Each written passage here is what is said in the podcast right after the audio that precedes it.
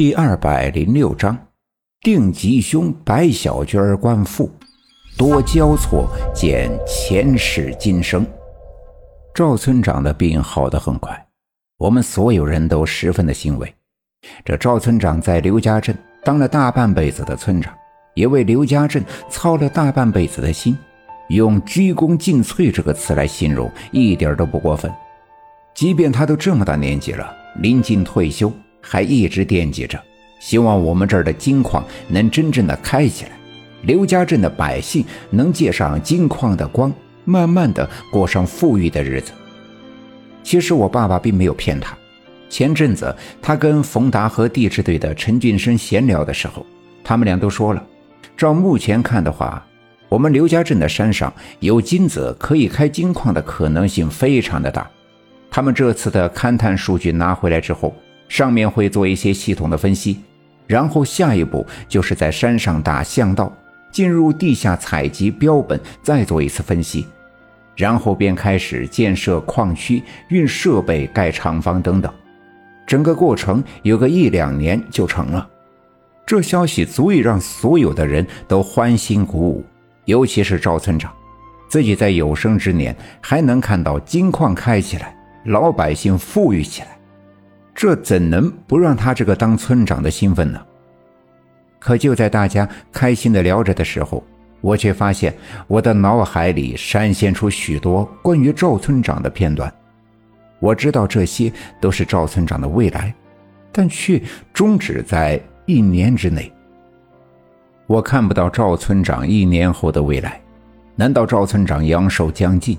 还是我们在这一年内，四方煞的封印即将被突破，大涅槃的惨剧即将在刘家镇再次上演，所以整个刘家镇的人们都没有一年后的未来。我和奶奶从赵村长家出来的时候，便一直在思考这件事。奶奶知道我现在之所以能看到赵村长的未来，是因为他正在生病，阳气衰弱。所以，想要证实这事儿，只需要再找个身体虚弱、阳气不足的人看看。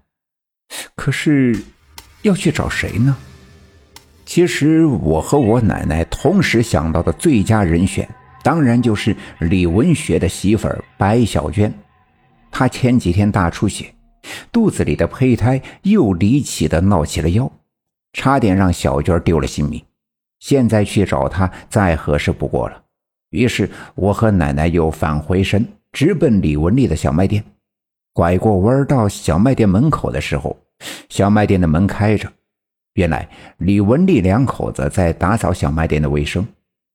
自从小轩他们结婚后，这李文学的精神状态好转了大半，所以长久以来一直是李文学在收拾打扫。怎么今天他们两口子亲自上阵了？李文丽这人最大的特点就是，不管任何时候见到人来啊，总会笑脸相迎。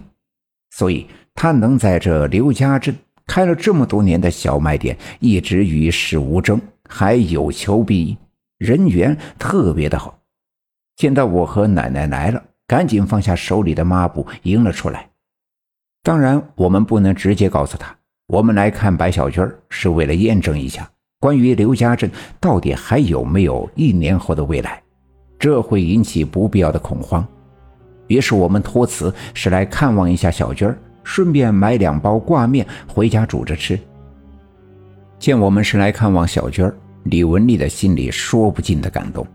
李文学和小娟结婚了，去了李文丽的一块心病。若是他们能够平平安安的生个孩子。那李文丽觉得简直就是功德圆满，即便让他用命来换，他都心甘情愿。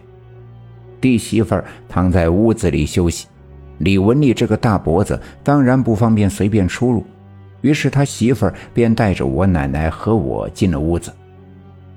小娟正在炕上躺着，闭目养神，见是我们来了，便要坐起身来下地跟我们说话，被我奶奶伸手拦住，让她别乱动。咱们都不是外人，不必客气。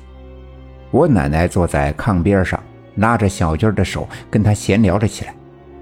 我知道我奶奶的用意，当然我自己也特别的想要验证我刚才在赵村长身上看到的到底是怎样的结果。于是我便盯着小军看。小军的头上戴着一个毛线针织的帽子，这是李文丽的媳妇亲手织的。孕妇的身体虚弱，在屋子里也要一直戴着，防止脑袋被风吹了，将来生了孩子之后落下了头疼的病根。身上穿着宽大的棉袄棉裤，显得十分的宽松。其实小军儿怀孕的日子不久，肚子还没有怎么凸显出来，按理说没必要如此的小心翼翼。但李文丽一家心里都明白，小军之前为了李小军流产了一次，况且最近又遭受了这么多的磨难，所以更应该百倍的小心。更何况，就李文学现在的情况，马上有了个孩子，不论男女，对李家来说都十分的期盼。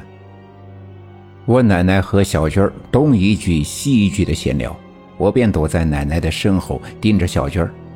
其实，小军儿浑身上下最能引起我注意的，便是他的肚子。